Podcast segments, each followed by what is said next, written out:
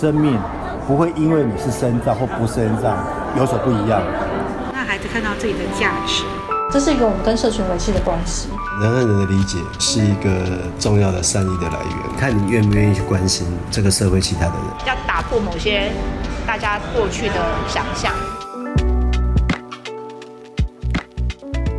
大家好，我是小花，我是莎拉。您现在所收听的是《善尽天良》，《善尽天良》是由公益一体独立媒体多多益善所制播的节目。多多益善仰赖小额捐款，我们在这里探究，呃，做好事的学问。太棒了，太棒了，平安度过，safe safe。刚刚开录前录了，练了一下，有差。我们已经录录了 三十几集了，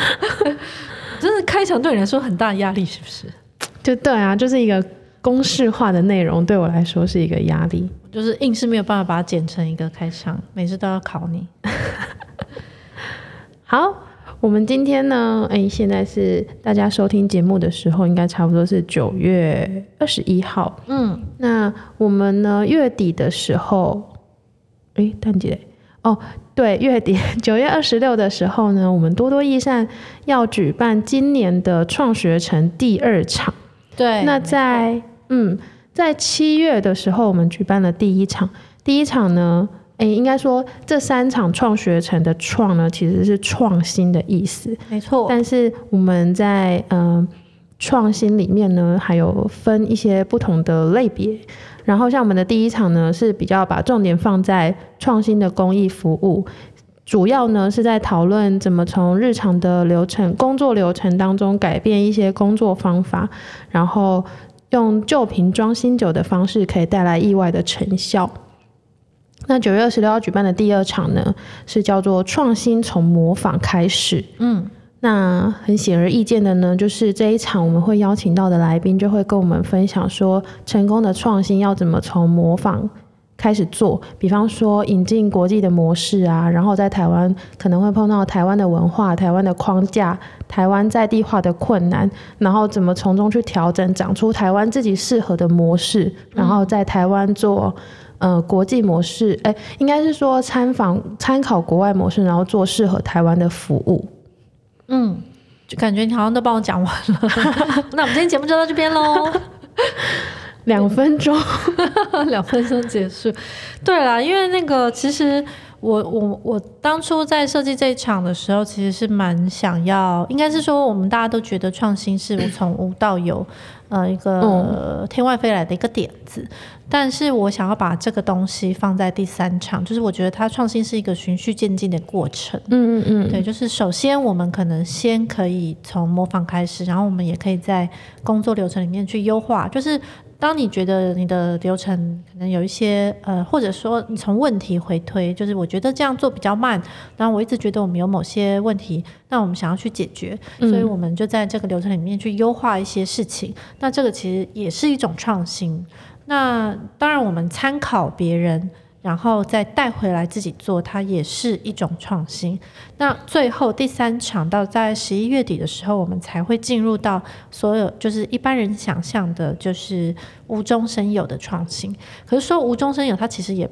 不是真的，就是有一天我睡觉醒来，然后就突然想到，对，它其实是因应需求出发的，就是因为你看到了某些需求，然后你去想办法去解决。所以听起来，我们在这个创学城里面谈的创新，其实不是为了那种，嗯、呃，可能很标新立异啊，然后，嗯、呃，跟人家不同，所以我要创新，而是其实都有一个问题想要解决，对，或者是呃，讨论出一种解方，然后来让服务对象或者是服务者都更好的做事。就是它，对，嗯，它不是一种 fancy 的东西，或者说它可以 fancy，但它不是为了 fancy 而生的，嗯，它不是为了看起来很漂亮、很炫技，然后等等的。那我觉得，其实现在我，呃，现在在一些怎么说主流媒、主流的讨论里面讲到的创新，嗯，我觉得对很多公益组织来说很抗拒，是因为我觉得大家语言其实不太，那个意义是不太一样的。就我们呃很多像商业市场上或者是一些比较漂亮的创新，常常讲的是一个新的科技，或者是一个新的技术，嗯、或者是比如说像是用大数据然后去解决一个什么什么之类，就看起来很很很厉害的东西。嗯，可是，在人就是人的服务里面，的很多的创新，其实就是服务模式的改变，就是是一个软体的创新，就是呃，我们找到新的陪伴的方式，嗯，嗯，然后我们找到一个共融，就是一个社区跨世代共居的生活的方式。那我怎么去经营这个空间，或者是我要怎么去设计这个空间的动线，可以让人在里面能够自然的相遇，然后交流。那这些所谓服务的创新，我觉得是很多就是呃企业啊，或是一般主流市场上比较难理解的东西。为什么一般组织要觉得很抗拒这件事情，或是很害怕？因为因为大家讲的创新对这些嗯、呃、公益服务组织来说就是很很很很难的东西啊，就是你想想看，就是因为你不知道这些，当然呃所谓大数据或者科技，它当然是可以应用在公益服务里面的，嗯、但是我们不是为了创新而创新嘛，就是不是为了要一定要应用这些东西。然后去创造某种服务，嗯、那就是倒果为因。嗯、可是因为现在有蛮多像是讲助的机会啊，或者是提案啊，或者是一些资源，他们在鼓励的就是一些看起来很漂亮的创新。所以有一些组织为了资源，他们就会去想，就是去包装一个服务是在里面可以做到科技运用。嗯，对，比如说长照，那我就想办法。在这个方案里面包一个就是科技应用或什么的，那这些就是这其实是一个一整个一个体系，就是不是我们想的这么就是好像是一个今天呃下礼拜的一个事情，然后下在下个月就结束。它其实是一个系统，就是从资源的申请，然后到。中间公益服务组织，然后到最后受服务的人，他其实是一直不断的在卷动。那个、嗯、那个概念有点像是，哎，这好像是扯远了，是不是？就是，但是也不脱主题。那概念很像是永续发展目标 （SDG），就是大家如果现在有熟悉的话，反正就是联合国的一个永续发展目标，实际项目标。那这个 SDG 这个东西，当初为什么有办法可以这样推到很多国家？就你知道，我那时候在马拉维，我就去马拉维采访，在非洲。那马拉维在非洲都已经都在，即使是在非洲，都还是一个比其他国家还更穷困的国家。嗯，那可是我在那边很意外，是当地的妇女团体，他们的 NGO。他们对 SDG 非常的熟悉，就跟台湾，嗯、因为在台湾其实 SDG 那个时候，那前几年其实还没有那么讨论的热度，嗯，可是他们对 SDG 非常的熟悉，然后他们写计划什么，然后后来我就发现这一切的事情都跟资源有关。就是因为联合国要推 SDG，所以他们会有很多这一类资源，就会有很多这一类的方案可以申请。嗯、那这一样啊，就是现在也在台湾，我们像前几年我们在鼓励社会企业，嗯，然后是我们鼓励创新，所以就很多企业会发展奖助啊，然后政府会开方案啊，然后有资源可以申请啊，这所有的一切都会联动到后端，嗯。那我们就会到最后，就是你可以想象，就是我在做公益服务，可是我一直被要求要运用这个、运用那个，就是可运用这些科技跟数据，然后可是我不知道它该怎么运用在我的服务里，或者是它不是为了解决问题而出现的东西，它是我为了硬抱进来的东西，所以这个在在许多地方是会有，呃，在许多团体里面是会生出一种抗拒的心情。嗯，对，但但我觉得这个蛮可惜的，因为我们今天其实只是想要把，我们今天只是我我们只是要对焦一下“创新”这个词，嗯，所代表的意义就够了。嗯嗯，就是当我们今天，如果我们今天讲的是服务上的创新，诶，我相信其实很多公益组织都会有很多想法是可以讲的，嗯，因为对他们来说，他们每天在服务现场，可能试图在做的叫做解决问题。可是他不知道他在做的正已经是创新了，没错。其实我觉得这段话是不是有点既视感？我们上次是不是有讲过？就是在聊那个办活动的时候，好像有讲过。对，我总觉得好像已经讲过。但是总而言之，我们今天是要就是呃，我觉得在这里面有有一环，就是有一种创新是很重要的，就是我们去参考其他人的想法跟模式，这就是我们第二场要讲的东西。嗯，那我们第二场呢，为了要讲，或者是说为了要呃来一起，就是因为我们有把我们的活动定义成同窗同窗来发问，同窗来分享，嗯、对，所以大家在这边都是可以把经验拿出来跟大家一起分享交流的地方。那我们这一场呢，就邀请到了三位公益同窗，分别是彭婉如基金会董事长刘玉秀老师，然后伊甸基金会征服之家的主任廖福元，然后还有毕加士基金会执行长周文珍。嗯、那我们是不是？既然这个活动是你设计的，人是你请的，是不是？请你跟我们介绍一下，像刘玉秀老师，他可能会跟我们分享哪些内容？嗯，其实我我我在找就是三个例子的时候有，有我觉得它有不同的层次，嗯，嗯，就是你听起来好像都是参考国际经验，这三个例子都是国际经验啦，就是。呃，应该是说模仿这件事，当然不只要从国际取经，我们也可以看一下其他非营利组织在做的很棒的事情，然后来拿来参考。嗯，那但是我我这次就是我想要设定在就是国际经验，因为我觉得从国际经验带进台湾，它其实呃有很多的挑战，那里面有很多东西值得讨论。那像这次的，嗯，像刘玉秀老师，就是他其哦，他真的是。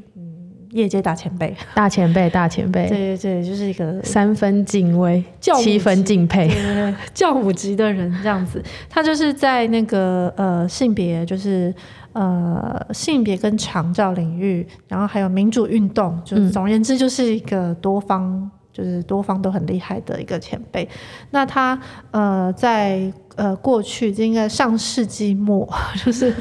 九零年代的时候就一直他呃在跟很就是带着一些学者，然后一些工作者在跟北欧学习很多北欧的北欧就是大家都知道是福利国家嘛，对，那他们有很多的经验是我们非常值得学习的这样子。他其实从北欧带回了非常多很很宝贵的东西。那其中一个是我们这次要讨论的，就是北欧的保姆制度。保姆就是在那个时候在台湾其实是没有任何，就是你知道保姆那时候就呃在台湾是一个无政府状态，就是嗯、呃、你就是自己找保姆，然后那个保姆就乱喊价，然后你也不知道这个保姆可不可靠。哦，对对对，我有印象。你说你小时候、呃、不是因为我。我有朋友的妈妈 是那个在那个年代就担任保姆，嗯、然后因为到后来有一个转型的阵痛期，是法规出来之后，他开始要哦去考检核，然后去去考证照。那对他来说，对他个人来说，他会觉得，哎、呃，我已经照顾这么多年，我已经这么专业了，然后很多家长都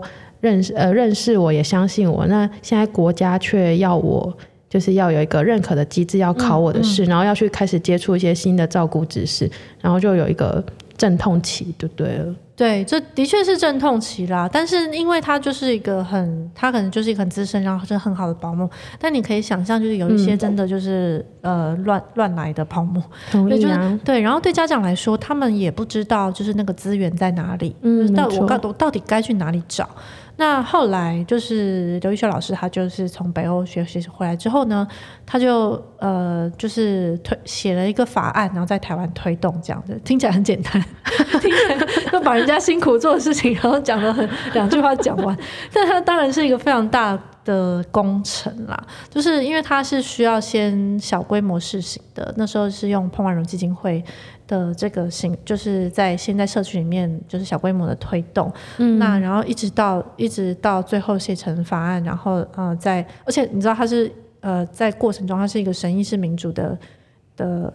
呃，就是在各个地方政府在推动的过程之中，你是必须要有呃各方，然后去去参与这个审议的会议，然后在设计的过程中，在后面推动跟滚动式修正的过程，那这个其实都是一个民主。的审议式民主的实践，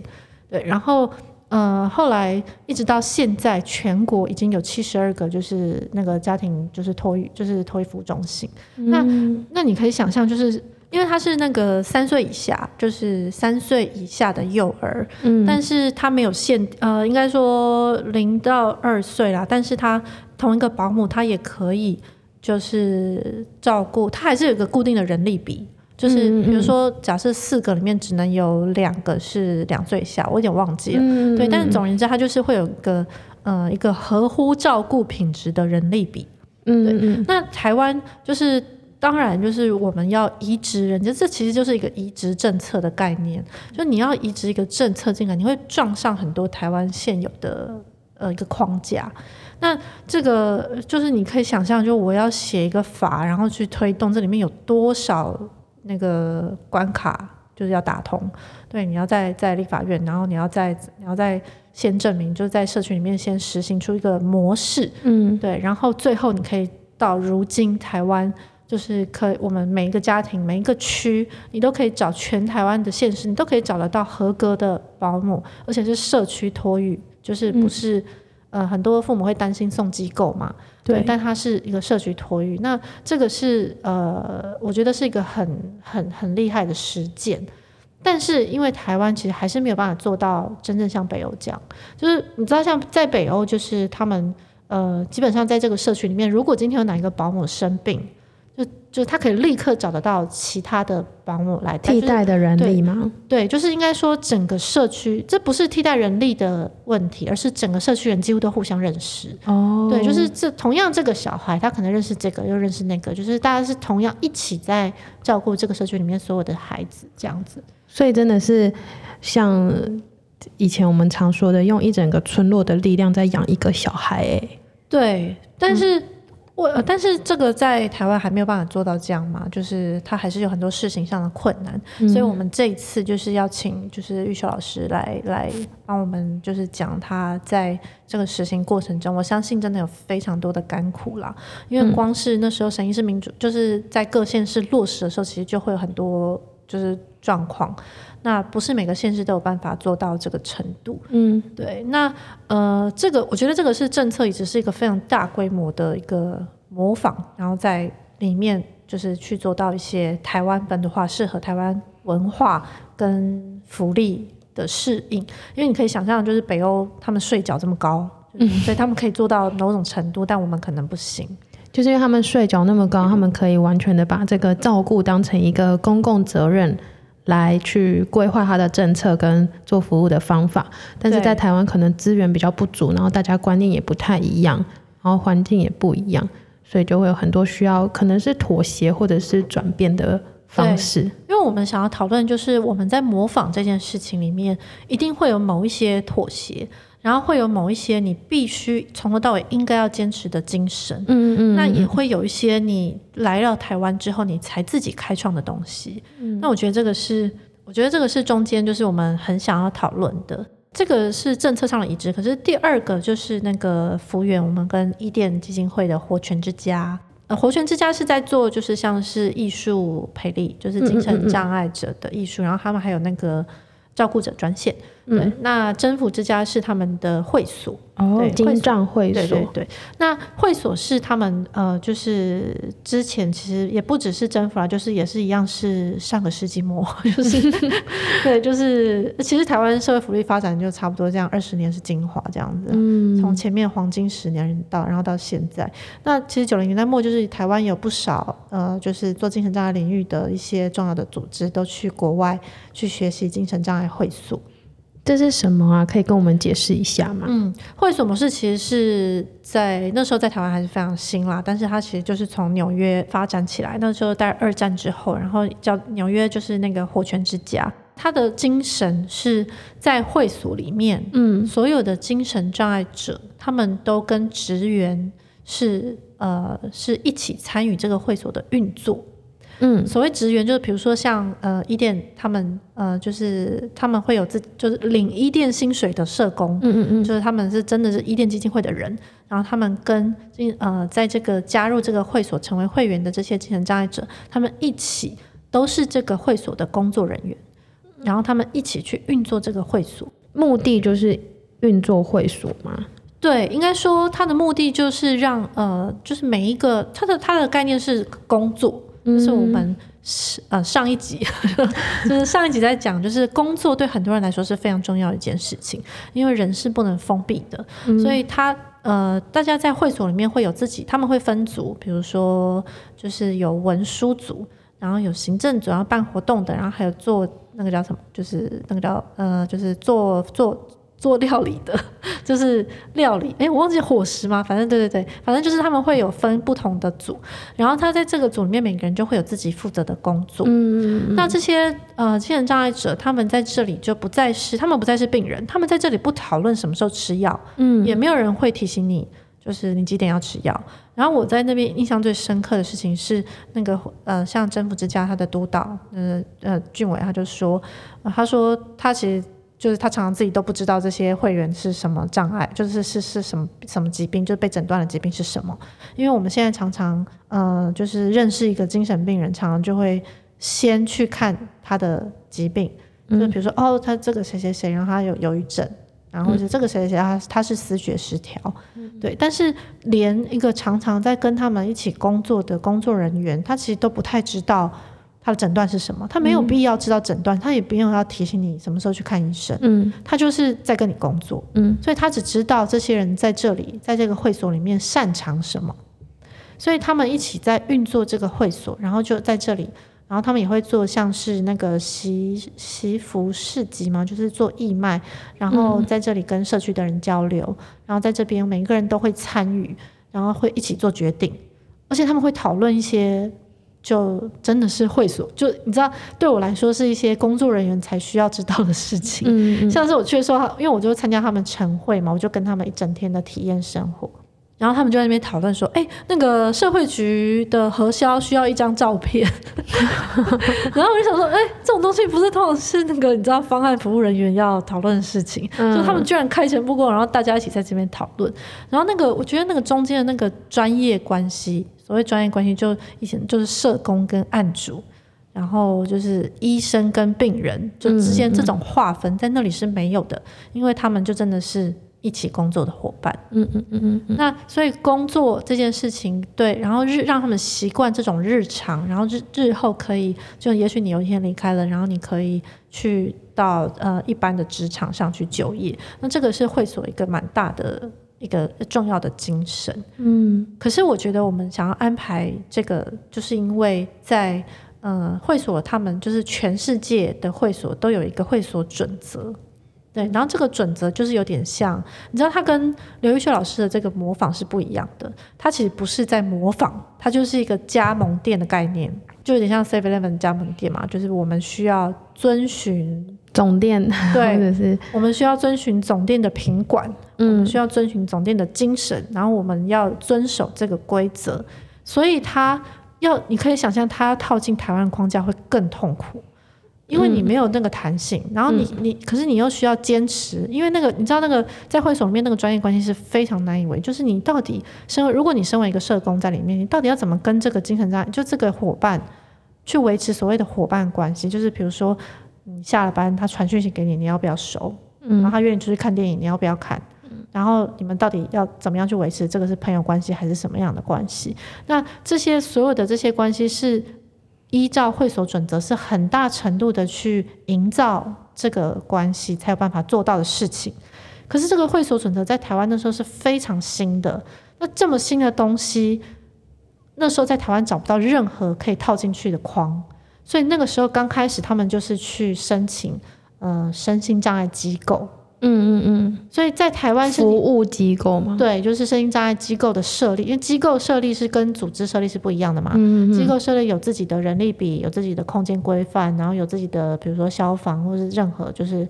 就是你要经营一个呃。一个机构需要的一些政府的法规，嗯，那这些法规是几乎跟会所是很多都是抵触的，就是我们你等于是在硬塞进台湾的一个框架，那所以这中间就有非常多就是跟呃政府的争取，然后还有那个适应的问题，那他们也在中间做了很多的叛逆的行为，就是像是什么？呃，就是不能破梗，可以等到那天他们自己说。Oh. 对对对，但是就顶 on day。对，但是活动当天可以讲，就是他们在里面是需要冲撞的，就是你需要一直不断的去跟政府争取，嗯、然后去跟，比如说他拿身心障碍机构的评鉴标准来评鉴你，可是这就不是是就是这就不是一个医病关系的地方，不是一个照护的地方。然后他就是在这个会所里面，我要怎么去说服？呃，不管是说服公部门，还是要说服社会大众，就接受，你知道他们征服之家那个标，就是那个标语，花了五年，就是到第五年，他们才真的挂上去，就是才能够就是在社区里面是被认可的。嗯，因为一般社区就是会在就是会对精神病人还是有抗拒。对，那这整个过程就其实是那时候我去采访，前后采访了几次，我就印就是我觉得就是对这个就是会所的那个精神就是非常的感动，然后我后来就再听了他们当初在台湾争取的过程，就真的会觉得非常的不容易。那我可以问一个很出街的问题吗？就是那我可以只是模仿这个准则，然后设立自己的机构，但是不叫做会所，或是？在台湾的那个法规上会有什么会有什么冲突吗？哎，你这个就是跟台湾政府想的一样，就是 接下来我们就对，就是二零二一年开始还是二二年，好像已经开始了，就是有一个类精神障碍服务，就是类似这种东西，就是、哦、呃类似会所准则，然后但是他们已经说明了啦，他们就是不是在做会所这样子。那其实台湾也有一些其他的会所有发展出自己的特色，嗯，就是不只是征服之家，台湾大概好像总共五间吧，但是他们有自己的特色。那可能每个会所他自己的最终做到的那个服务是不一样的。那像征服，他可能是自我要求最严格的，嗯嗯嗯嗯，所以他们会甚至是需要，他们是有真的在参与国会所的国际认证的，嗯，那那个认证真的就是不容易达到嘛？对。那可是其实我觉得像是在。呃，国际会所的那个委员，他们来台湾的时候，他们也知道这件事并不容易，嗯，所以他们会希望能够协助，就是在地的会所能够去跟在地的政府争取一些空间。嗯，那他们之前来台湾就会要求说，他们要跟台湾的官员，就是政府见面这样子。对，那我觉得这些都是我们在模仿的过程之中会需要的一些协助。然后还有一些，就你可以想象，就是这跟政策移植又是完全不同层次的模仿。嗯嗯嗯嗯嗯。所以，我们当天会有非常多的这方面的痛苦挣扎，跟一路走来的心路历程，以及他现在可能可以怎么做的分享，对吗？他们现在已经做到了某种成果，那这都是长时间的血泪，嗯、真的是血泪耶。对，就是长时间的争取啦。那除了像刘玉秀老师，他们是移植北欧的北欧的公共托育，然后征服之家呢是将金藏会所想要带入台湾，然后碰到就是可能框架的问题。最后呢，我们邀请到的是毕加士基金会在屏东，他们常年呢是做长者服务的。那他们做的服务是落地之后的创新，是吗？嗯，毕加士的创新其实又不太一样，因为我们刚刚讲到，你政策移植里面有很多就是，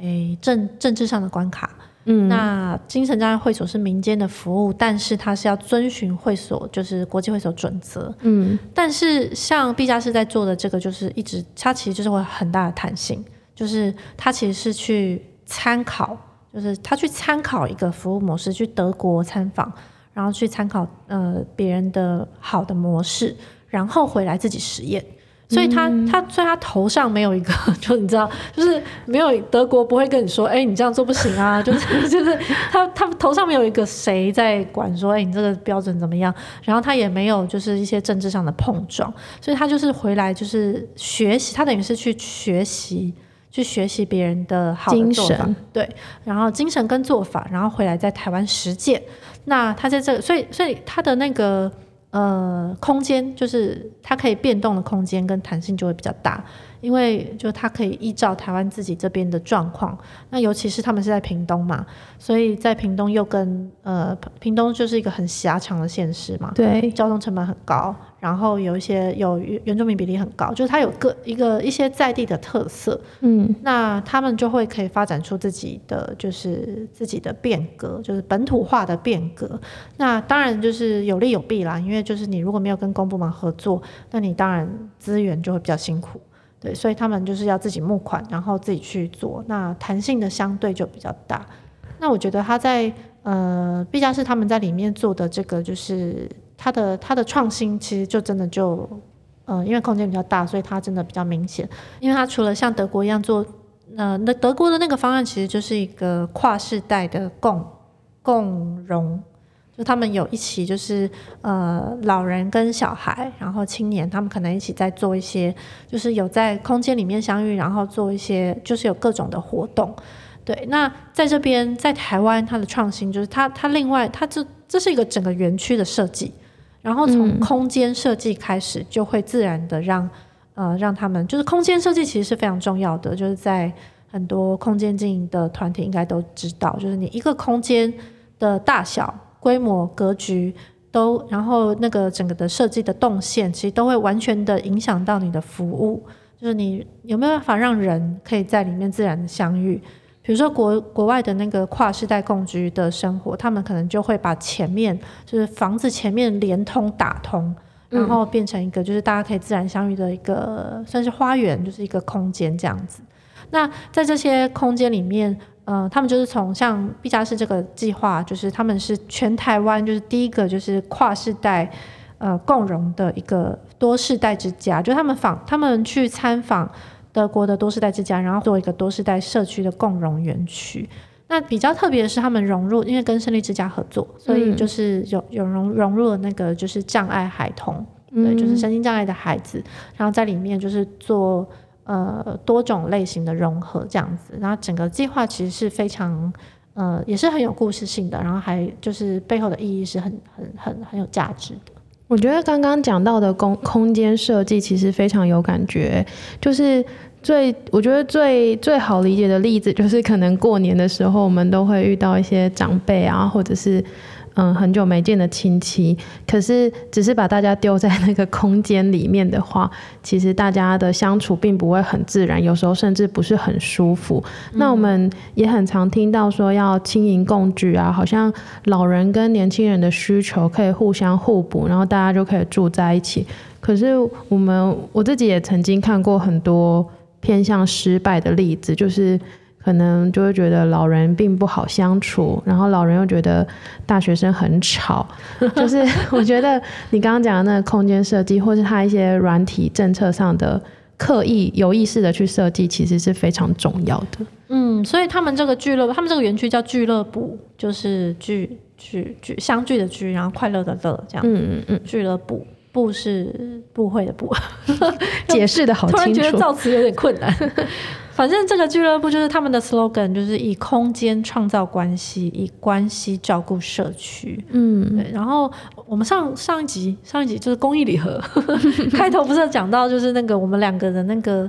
就是烤肉的经验。完全的非常的不一样，就是我们对烤肉的印象非常不同，就是因为我觉得那个空间感差很多哦，真的。对啊，因为我以前我小时候就是在骑楼或者是在一些那个那些闷很闷的地方在烤肉，嗯，那跟你们就是在那种很大空间，然后那个空间感跟人在里面会形成的关系，跟会会就是交流出来的火花，那其实是非常不同的。所以我们在呃在非营利组织领域里面，其实，在很多。呃，其实很多组织都会碰到同样的问题哦，就是庇护中心，嗯，庇护中心的他们会有那个呃硬体的空间，然后这个空间要怎么去经营，跟怎么去跟在地的社区做呃有一定程度的连接。可是像庇护所，尤其是家暴庇护所，他们又要做一定程度的隐秘性，嗯嗯，对。那而少安置机构一样，就是这个空间里面，我要怎么去呃经营这个动线？而儿少安置机构碰到的另外一个问题是，他们的机构的设备经常会被小孩破坏。就是、哦，对，就是那个一道门可能要换很很多次，对，然后他们其实机构经营的成本是非常大的，嗯，就是他可能换就是那个消防，因为他如果要符合消防法规，然后把所有的门全部放换成，呃，所有小家的门可能换成防火的，那全部一轮换下来，说明就是超过百万，嗯，对，就是机构所谓机构经营跟一般我们在做公益服务那个呃设置啊法规啊，然后还有要求都是很不同的。那在公益服务里面，空间就是会决定这个，就是这个服务本身。所以像呃无家者，就是街友他们的收容所也一样，就有一些有些收容所它是可以做到，它可以供餐，那有些就没有办法，因为就是空间一样。然后还有一些社区里面的据点，它是它的空间可以做到在这边办很多活动，那有些就没有办法。对，所以我觉得在空间跟关系这件事情上，其实，在呃，这几年就是社会设计这件事情里面，社区设计、社会设计里面都会常常会讲到。嗯，那空间是不是也不是只是创造出来就好了？它可能还需要营运，然后嗯、呃，还要观察可能服务对象的关系的改变，然后也要有一些调整跟转变呢、啊。对啊，其实有的时候是我们把空间设计好，然后我们才可以让人在里面发生就是正向的交流。但有的时候是呃，就是人。在一开始就参与这个空间的设计，oh, 对，对，然后最后我们反过来，那有的时候是这个空间本来也没这个意思，然后最后这个社会用出了它的社会性的作用，嗯，比如说像台北车站，就是我们以前一开始设计出来并不是为了移工嘛，对，它本来并不是为了移工，然后让大家其实不止移工啦，很多人现在都会在这边就是席地而坐，然后做讨论，它变成一种现象，一种文化。那这个这种社会性功能本来不是它的目的，对，可是它就是互动，就是空间跟人互动，空间跟社会互动出了一个它的社会性的功能。那我觉得这个是，这其实是蛮有趣的，就是以前有人我们在上。哎，其实你们社会学可能有讲到 STS 吗？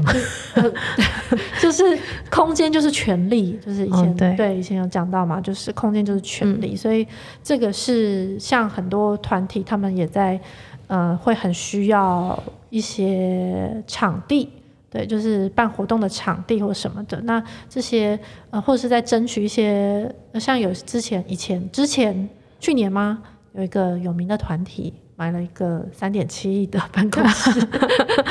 对，就是像这种，就是他们的空间可能就会结合办公室，然后可能还需要跟社区结合，就也许上面是办公空间，可是下面可能是能够让人，就是各种，就是社区里面的人能够自然的走进来，然后自然的就是发生一些就是活动或什么的，那这些其实全部都是需要规划，那更别提在。公益领域里面有很多是需要无障碍空间跟无障碍动线的考量。嗯，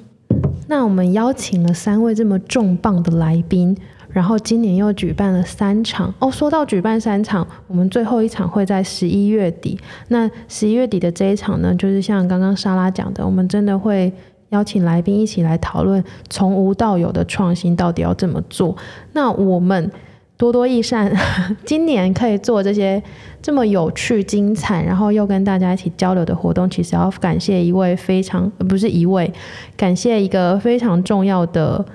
支持者，就是芦苇女力。嗯、那芦苇女力呢，他们是以社会创新跟跨界合作为核心，然后做跨。A 做跨域资源整合平台，支持社区伙伴，看到看到眼花，跟在地组织勇敢追 追梦的组织。那他们今年就是支持我们举办这呃三场活动，然后我们也非常的谢谢他们。他们其实是公益信托啦，就是。嗯呃，就公益信托，但是另辟一提，但对，但是他们现在，他们前阵才刚刚成立了春芽公益发展协会，哦、公益创新嘛，春芽公益创新发展协会，所以他们本来就是很支持公益创新跟社会工作发展的，所以就今年就是很感谢他们，谢谢芦苇女力。好，那我们就非常的欢迎大家，就是在嗯。呃在多多益善的粉丝专业都可以有找到报名的链接，然后欢迎大家九月二十六的时候跟我们一起来线上线上相聚。嗯，它每一篇我们现在每一篇贴文后面都有报名链接。对，如果真的不知道的话，你就伸手牌的敲讯息给我们，我们也会非常乐意的为你 提供。没错，那我们就期待跟大家线上相见哦。嗯，下礼拜二见，拜拜。